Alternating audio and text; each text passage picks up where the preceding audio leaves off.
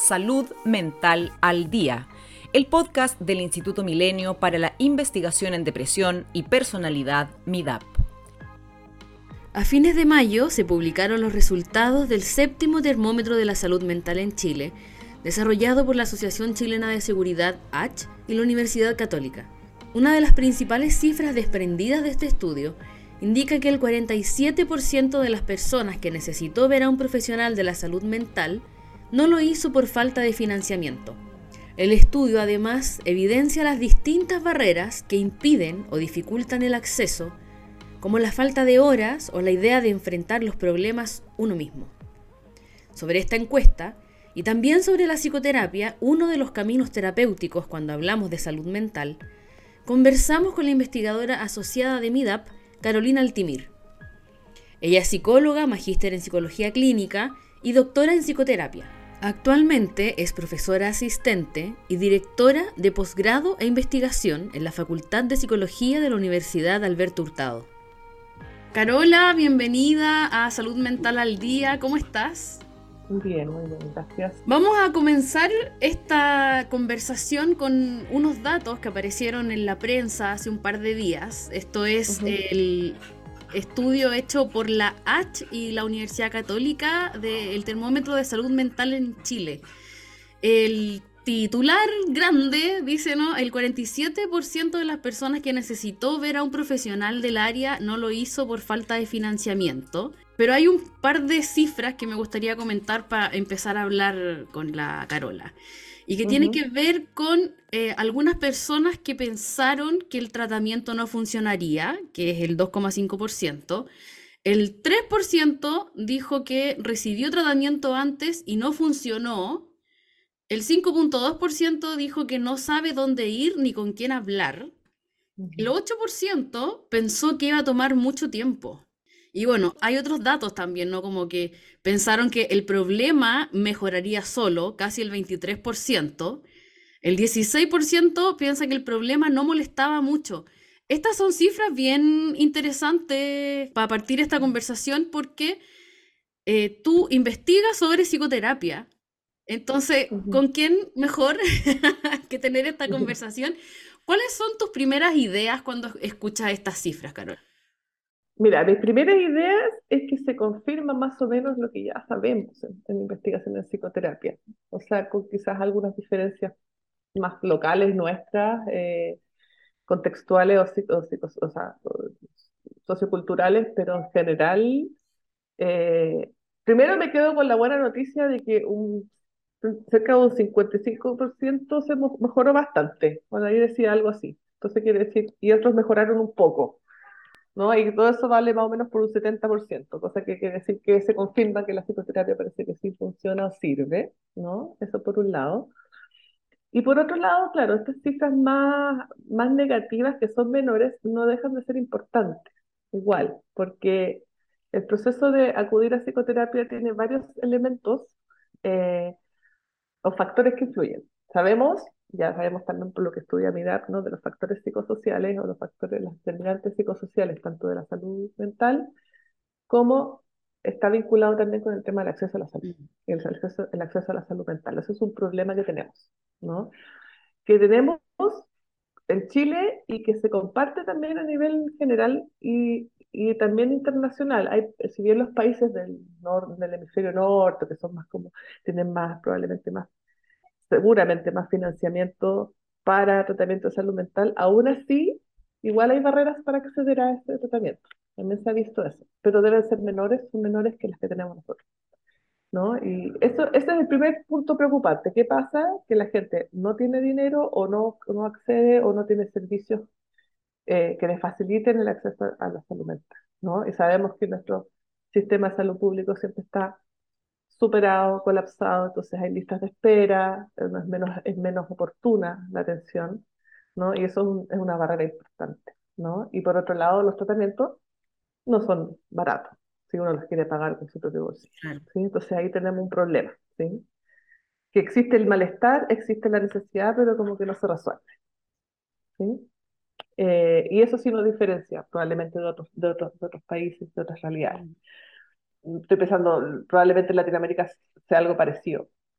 pero no con, pero no diferencia de otros países del hemisferio norte más desarrollados, ¿no? Y si pasa, quizás el otro tema que te pregunta, que 2,5% pensó que el tratamiento no funcionaría, o recibió un tratamiento antes y no funcionó, claro, eso es parte de las experiencias que puede tener un usuario, potencial usuario o consultante de una psicoterapia, que, que acude a terapia y, o acude a una ayuda psicológica y siente que no enganchó, no tuvo feeling con el terapeuta, no se sintió escuchado o entendido. Esa es parte de un problema también, mm. ¿sí? Por suerte no es tan masivo, pero sí puede pasar. Y el tema es que se hace en términos de la formación y de la entrega del servicio de psicoterapia, por decirlo así, que es importante tomar en cuenta eso, ¿no? Cómo los pacientes son escuchados, si se sienten conformes o no. Entonces, también ahí hay varias explicaciones para eso, que no, son, no hay una, una única explicación. Bueno, vamos a ir tocando estos temas eh, a lo largo de esta conversación y me gustaría comenzar, Caro, por lo más básico quizás, que es eh, saber qué es la psicoterapia. Sí, yo me, pregunté, o sea, a propósito de lo mismo, dije ya, tenemos un montón de definiciones, eh, los que estudiamos eh, psicología y hacemos psicoterapia y trabajamos en esto, hay un montón dando vueltas, pero quizás hay una de un par de autores que, que la que hace, a mí me hace más como sentido en términos que cubre varios aspectos, que es un tipo de tratamiento de la línea de la salud mental, no es el único, ¿no? Tenemos el, eh, hay otros que son como eh, psiquiátricos o psicofarmacológicos, otros que pueden ser más de, de, la línea más de apoyo social, o sea, pero este es un tipo de tratamiento en el que la particularidad que tiene es que hay un terapeuta y un paciente que están trabajando juntos. O sea, hay una relación terapéutica, ¿ya? que eso es un componente muy importante. Y el foco o el objeto de, esa, de lo que hace ese, eh, ese paciente ese terapeuta en el fondo es trabajar las dificultades del paciente, ya sea porque tiene alguna situación psicopatológica particular que afecta su funcionamiento o porque hay cosas en la vida que no andan funcionando bien, como que uno puede tener diferentes momentos en la vida que no se siente bien, en que las cosas no le funcionan, o que está funcionando mal en algún ámbito de la vida, ¿ya? Y ese es el foco de atención, digamos, y que tiene que ver con ¿Qué, cosas se trabajan ahí? Se trabajan los sentimientos, las emociones, las conductas, las creencias, las actitudes del paciente. El foco tiene que ver con cómo el paciente está lidiando con esto y también es importante tomar en cuenta la situación contextual de esa persona, ¿no? O sea, cómo esto está influido por los condicionantes psicosociales, por la vida familiar, por el trabajo, por el contexto cultural, por la etapa del desarrollo, si son niños, adultos, adultos mayores. Entonces, eso como pensando que la psicoterapia tiene que ver con eso, ¿no? Y que este tratamiento además es un tratamiento que lleva a cabo un terapeuta que está capacitado, está entrenado para abordar estos problemas con determinado modelo o conocimiento previo, ¿no?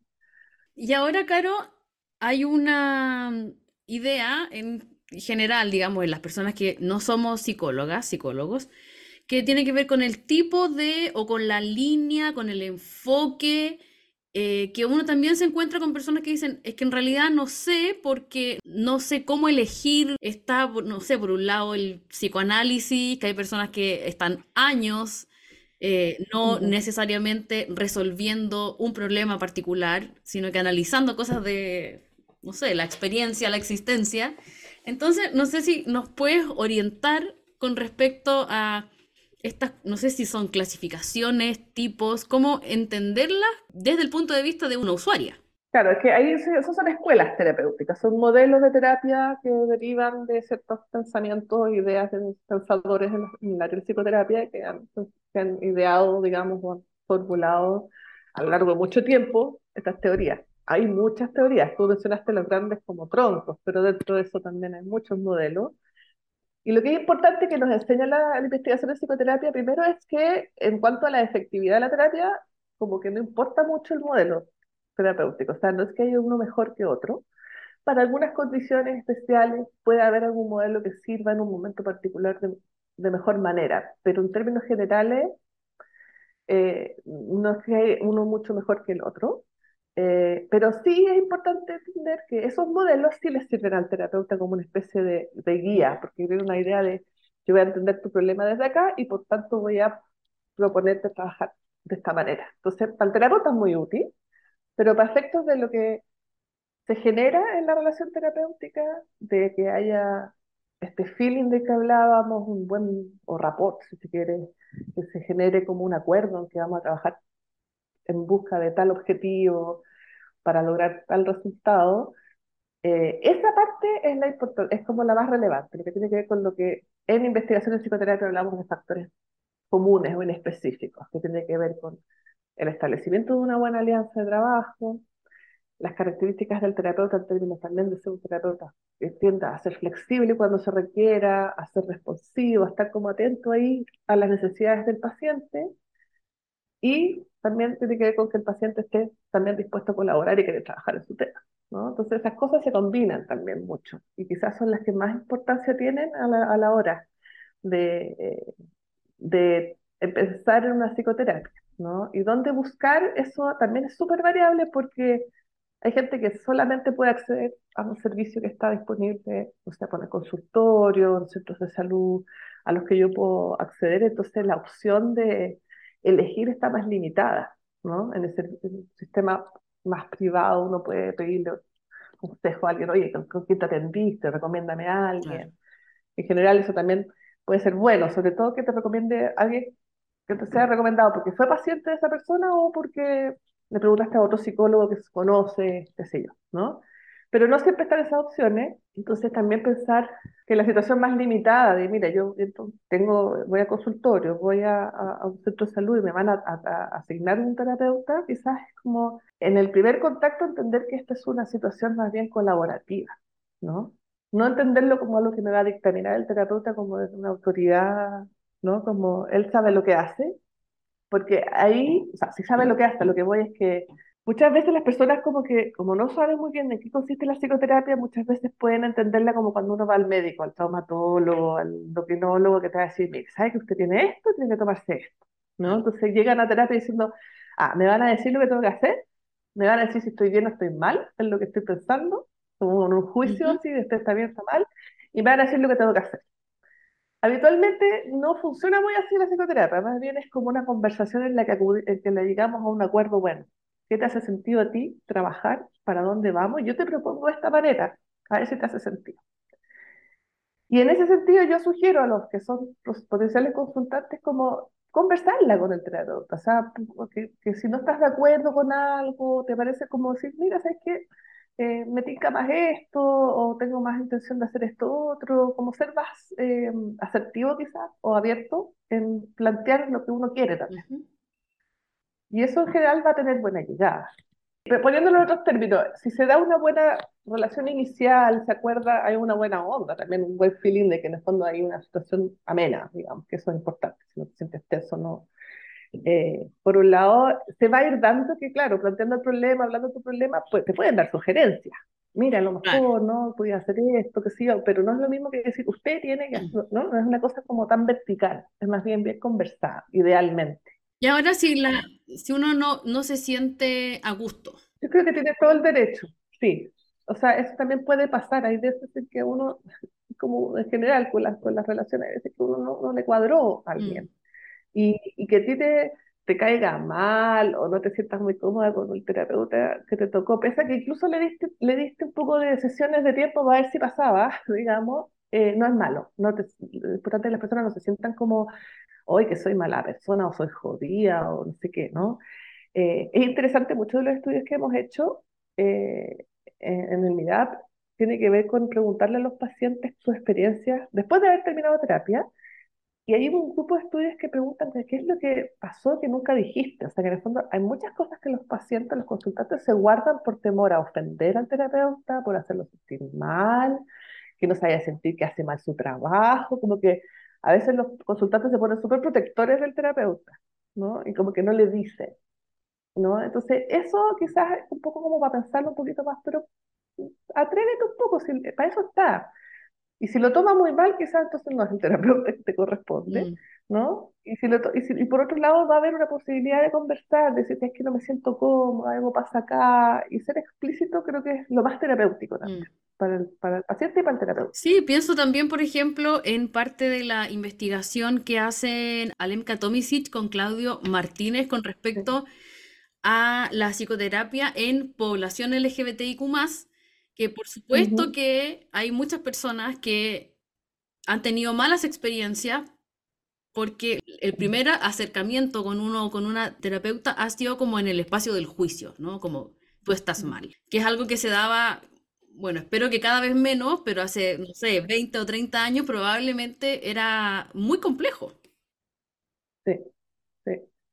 No, y, y ahora, a propósito de eso, conversando también con un experto extranjero de esto, era de Canadá, es que está el tema de la, como, en, esa población en particular, claro, por los prejuicios y las preconcepciones acerca del tema del género, han sido muchas víctimas de, digamos, de no haberse sentido como ni bien tratados en terapia, ¿no? Ahora que igual hay un, hay un avance en eso, incluso los terapeutas mejor intencionados en esa línea, a veces por desconocimiento con respecto a, a estas situaciones en particular o estas, este tema del género, pueden ser súper como bien intencionados, pero a lo mejor no sensibles a ciertas cosas que esta población de, de consultantes puede, puede ser importante revisar, ¿no? Entonces, por no entender mucho, también pueden pasar por discriminadores o que, o que no entienden bien el problema o que en el fondo minimizan ciertas cosas. ¿ya? Pero yo creo que hay que hacer justicia también a eso, que también eso puede tener que ver más con una falta de sensibilidad a esa temática en particular, más que que, que sea abiertamente una discriminación, un maltrato, ¿no? Pero sí, eso ha, ha, fomentado esas malas experiencias, pues eso sin duda es un problema para, para esa persona.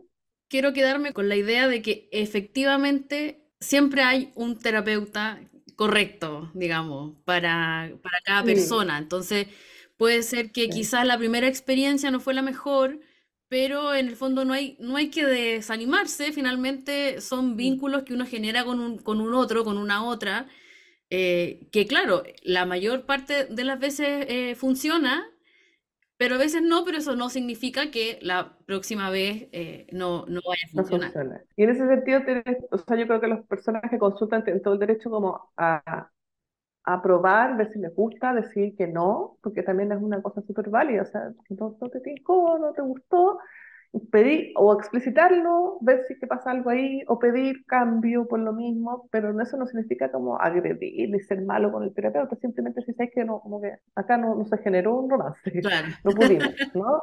Entonces, eh, y que puede ser por factores diversos, a lo mejor estilos distintos, varias variables, entonces, bueno, no, pero eso no quiere decir que no va a haber alguien adecuado y, y pertinente y competente para, para atenderte, ¿no? O sea, yo creo que eso es importante. Como no, no desistir ahí. Claro, ¿cómo funciona la psicoterapia? ¿Cómo logras que en cierta cantidad de sesiones una persona que llega con un problema se vaya con un problema resuelto? Bueno, eso es un proceso que puede ser súper variable en términos de, de, de, número de sesiones. Hay veces que con, con, pocas sesiones se logran muchas cosas, otras veces que a lo mejor la problemática es más compleja y requiere más tiempo también. Eh, pero de nuevo, o sea, lo primero es como sentar unas bases de una buena alianza de trabajo, una buena relación en que te sientas cómodo como consultante en poder acá llegar, sentir que es un lugar eh, seguro, eh, en que se va a respetar ¿no? tu, tu, tu, subjetividad, tu forma de ver las cosas, y se va, vamos a intentar trabajar en favor de lo que te pueda servir, ¿no? Eh, ese es como el inicio de algo bueno, digamos, en términos de eh, ¿cómo, lo, cómo lo logro. Yo estoy pensando como terapeuta, ¿qué es lo que uno hace? O sea, respeta incondicionalmente al paciente, entiende, trata de entender lo mejor posible cuál es su forma de ver las cosas, de sentir, su subjetividad, y desde ahí tratar de ayudarlo, ¿no? Eh, en ese sentido, claro, es menos, no es enjuiciador la postura. Eh, también con eso no basta, ¿no? También uno, dependiendo también del modelo teórico, uno va puntualizando temas que les parece que acá hay que mostrarte algo, que tengo que decir, mira, me parece que a lo mejor esto es problemático y esa, esté la confianza para poder hacer eso, ¿no? Como mira, eh, quizás deberías hacer esta otra cosa, o, o has pensado a lo mejor cambiar, ¿no? El que uno pueda empujar, eh, problematizar con el, con el paciente es importante para que haya un cambio, igual, ¿no? Pero eso está posibilitado por esta buena relación de trabajo, de que nosotros estamos como en la misma página más o menos, ¿ya? Dicho esto, no quiere decir que a veces nos caspapelemos y de repente uno está en una página y el otro en otra, y eso pasa. Y no es raro que pase, y tampoco es, es malo por sí mismo que pase, que de repente no me gustó lo que me dijiste o la forma que me dijiste algo, poder hablarlo y resolverlo con el terapeuta. Entonces ya sé que estas cosas son, las voy a tener en cuenta porque pasó algo acá entre nosotros y vamos a seguir. ¿ya? Eso es importante también, sentir que los desacuerdos, eh, los pequeños como malentendidos, no arruinan todos los procesos, sino que es parte también de ir aclarándolo, explicitándolo, trabajándolo. ¿sí? Si eso se puede lograr en general, así funciona, ¿no? Que se van eh, ampliando las formas de entender las cosas por parte de los pacientes, mejorando ciertas conductas que son problemáticas, eh, resignificando algunas cosas que antes yo las miraba de una manera, ahora las puedo ver de otra manera, mucho más sanamente, menos conflictuada, por ahí va. Bueno, desde el 2020 cambió todo, por supuesto, y empezó el auge, digamos, de las terapias psicológicas online, que es un tema sobre el que tú también has investigado y creo que es un área donde realmente llegó para quedarse. Totalmente. Muchos terapeutas siguieron funcionando online, incluso desde otros países, desde otras ciudades. ¿Cómo ha sido la experiencia dentro de lo que tú has investigado? Sí, pues ahí eh, es bien interesante porque ahora, justo ahora estaba haciendo clase y estaba recordando un trabajo prepandémico de una alumna que estaba discutiendo por qué no, por qué la psicoterapia virtual no podía reemplazar la de personal cara a cara. Y de hecho, yo me acuerdo haber sido algunos que habría pensado, no es lo mismo, no es lo mismo. ¿no? O sea, no es lo mismo la terapia virtual que la, en la que es presencial. Y la verdad es que la pandemia nos enseñó, por medio de investigaciones que hemos realizado también, de que en el fondo no hay mucha diferencia. O sea, finalmente, como buenos seres humanos nos adaptamos a las plataformas o a las, a las formas de relación distintas que están mediadas por otro dispositivo en este caso, pero finalmente, por ejemplo, la relación terapéutica se logra igual esta rapport, esta empatía, esta capacidad de trabajar en conjunto se puede lograr a través de una pantalla. Te pierdes a lo mejor cosas que con muchos terapeutas pueden ser importantes, como esa cosa más como no verbal, las posturas, como que estás sintiendo que, estamos en una habitación y podemos como sentir el ambiente emocional, quizás con más intensidad. Pero no quiere decir que no se, no se sienta igual a través de la pantalla, solo que hay, más, hay más elementos que distraen, tanto en la casa de uno como en la del otro, digamos, ¿no? Pero a la larga, en lo esencial, sí se logra. Así que fue como una especie de tapaboca para los que pensaban, no, no se puede, es distinto. La verdad que no ha sido así. También creo yo que habla de la, de la versatilidad y la flexibilidad de los seres humanos, que en el mm. fondo, con tal de vincularnos, que eso es lo interesante, lo importante de las vinculaciones interpersonales, con tal de vincularnos, vincularnos entre nosotros para un objetivo común, mm, como que compensamos los canales de comunicación que no están disponibles.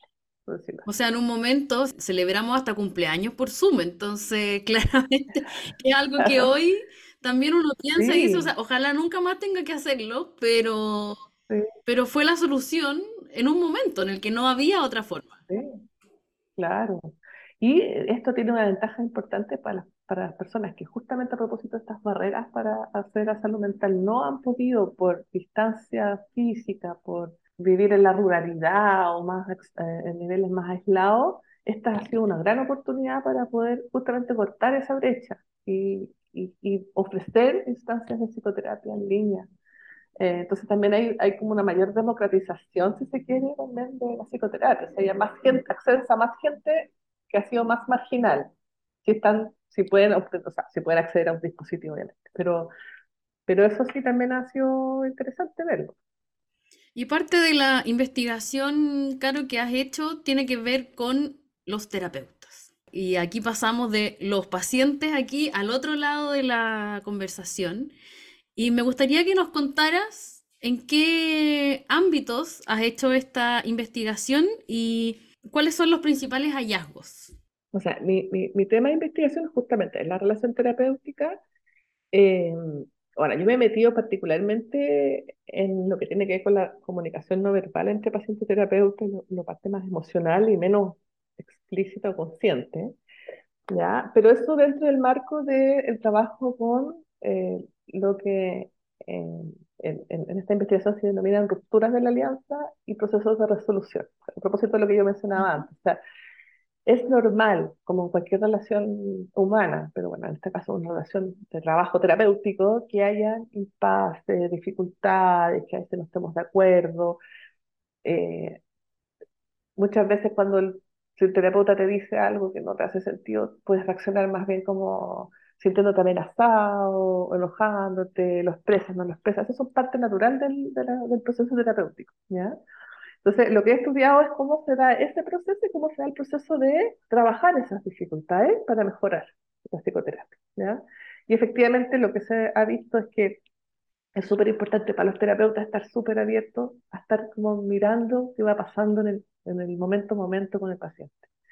Si lo nota distante, si se puso más silencioso, como ya no responde a lo que estoy preguntándole, algo está pasando. Y en vez de quedarse con con eso, el terapeuta es importante que lo borre. Mira, es que me doy cuenta que acá pasó algo, a ver qué pasó, quizás haya algo que te incomoda y no me has dicho, ¿no? Y eso, esas actitudes terapéuticas son muy importantes y tienen que ver con un buen terapeuta. Terapeutas buenos se ha visto que son flexibles, o sea, si ven que no funciona por un lado, tienen la capacidad como de parar, decir, es que evaluemos y quizás tengo que ir por otro lado son capaces de resolver o de abordar estas dificultades con el paciente de manera más efectiva, se sienten menos amenazados por eso. ¿no? Tienen la, tranquilidad de que un conflicto no destruye esto, sino que más bien es algo que se tiene que trabajar. ¿no? Eh, y en ese sentido también se, cierran menos, se ponen menos inflexibles, porque entienden que es parte del proceso terapéutico. Entonces, por ese lado, como que ojalá los terapeutas sepan que esa es una manera importante de abordar eh, la psicoterapia. Ahora, hay pacientes que a veces nos generan cosas más intensas porque a lo mejor también tienen dificultades más también en la parte relacional. Entonces, ahí siempre es importante poder ayudarse como terapeuta, supervisándose con colegas, eh, tratando como de ver qué es lo que no estoy viendo que, que no me está dejando como avanzar, ¿no? Recuerdo en alguna oportunidad vi alguna presentación tuya sobre la persona del terapeuta, ¿no? Y me gustaría hablar sobre eso porque hay dentro del mundo de las personas que no somos psicólogas, esta idea, ¿no? De que se llevan mucha carga para la casa, cómo se enfrentan, porque obvio, están viendo personas y hablando con personas todo el tiempo, y cómo les afecta, ¿no? Cómo les afectó la pandemia también, o sea, hay toda hay una línea de investigación enfocada en también ver qué pasó con ellos y con ella. Sí, pues ahí es, entender que, la, claro, los terapeutas no, son personas, son seres humanos, y entonces este, y la pandemia fue, muy como gráfico eso, porque en el fondo el nivel de angustia de los primeros meses lo sentían los pacientes, los terapeutas. estábamos todos en ¿Qué va a pasar? Nos vamos a enfermar, nos vamos a morir. Todos los miedos y las angustias naturales de ese periodo las vivimos al mismo tiempo, junto con los pacientes, ¿no? Entonces se compartió algo ahí, Como que eh, se explicitó algo que habitualmente en el, el, cuadre tradicional de psicoterapia es como que no, que el, el terapeuta mucho no, no, expone su mundo interno, su vida, pero bueno, eso va a depender también de los modelos de trabajo de cada terapeuta. Hay otros que son más flexibles en eso, pero, pero inevitablemente con la pandemia te dieron tu escritorio, tu casa, si te rompió tu hija la sesión, no me entendís como que fue parte de, entonces se visibilizó mucho más la realidad concreta, real del terapeuta también. Por un lado, eso, eh, hay, hay terapeutas que son más privados y otros menos, en ese sentido. Lo importante es que el terapeuta no confunda las cosas y, y, la relación. O sea, en la relación estamos acá para ayudar al paciente. Si yo puedo decir que tengo una hija, que ladró el perro, me tocaron el timbre, pero seguimos en el foco del paciente, bien. Si empezamos a enredar las cosas ya deja de ser psicoterapia, ¿no? Como que es un poco el límite, pero la humanidad del terapeuta es importante. Como decías tú, bueno, los terapeutas, en general el tema de llevarse las cosas a la casa o quedarse muy, muy como, como, tomados por, por lo que sucede con los pacientes, es un tema que se va en general se va trabajando por medio de supervisión, de apoyo con otros pares, uno puede como sacar ahí un poco las emociones y también poder pensar los casos bien y también cuidarse y decir, bueno, también cierro la sesión, también cierro eso y me puedo ir para la casa tranquilo. Entonces hay un proceso también de entrenamiento natural en los terapeutas para lograr eso, ¿no? Que no quiere decir que no te importen los, los pacientes o que si tienes una situación con un paciente que es, que es más difícil o te remueve, que te pasen cosas y espero más que te pasen cosas que no te pasen, ojalá, ¿no? Como que te conectes con, con esa humanidad también, ¿no? Y que después la puedas trabajar de manera responsable. Yo, ese es el tema. ¿Y es algo frecuente que un terapeuta consulte con sus pares y busque esta supervisión o, o es difícil, digamos? Yo, o sea, eso ya es un poquito más como Claro, es como en tu lo que uno experiencia, exacto. observa. Sí, sí, sí es frecuente, o sea, está bien, es, es habitual. O sea, no, desde la formación también, en general, la recomendación siempre es no trabajes tan solo cuando no puedas, ay- ayúdate, dejar que otro entre a ver lo que está pasando, que te ayude a pensar, en una contención emocional, ¿no? O sea, pero en general sí, o sea, se, se usa mucho la supervisión, si yo tengo un caso que me tiene atrapada, yo voy a llamar a mi amiga, colega, decirle, voy a ayudarme a pensar esto. eh, es parte como de la práctica, digamos, habitualmente, ¿no? Ahora, no quiere decir que haya terapeutas que a lo mejor se llevan las cosas más solos y en ese sentido se cargan más, pues, y parte del famoso burnout o el quemarse en los equipos de trabajo pasa, eh, pasa por eso, ¿no? Como terapeutas que no se quedan muy solos, que ojalá no lo hicieran, porque es bueno, es bueno tener esas miradas. Carola, ¿y en qué estás trabajando actualmente?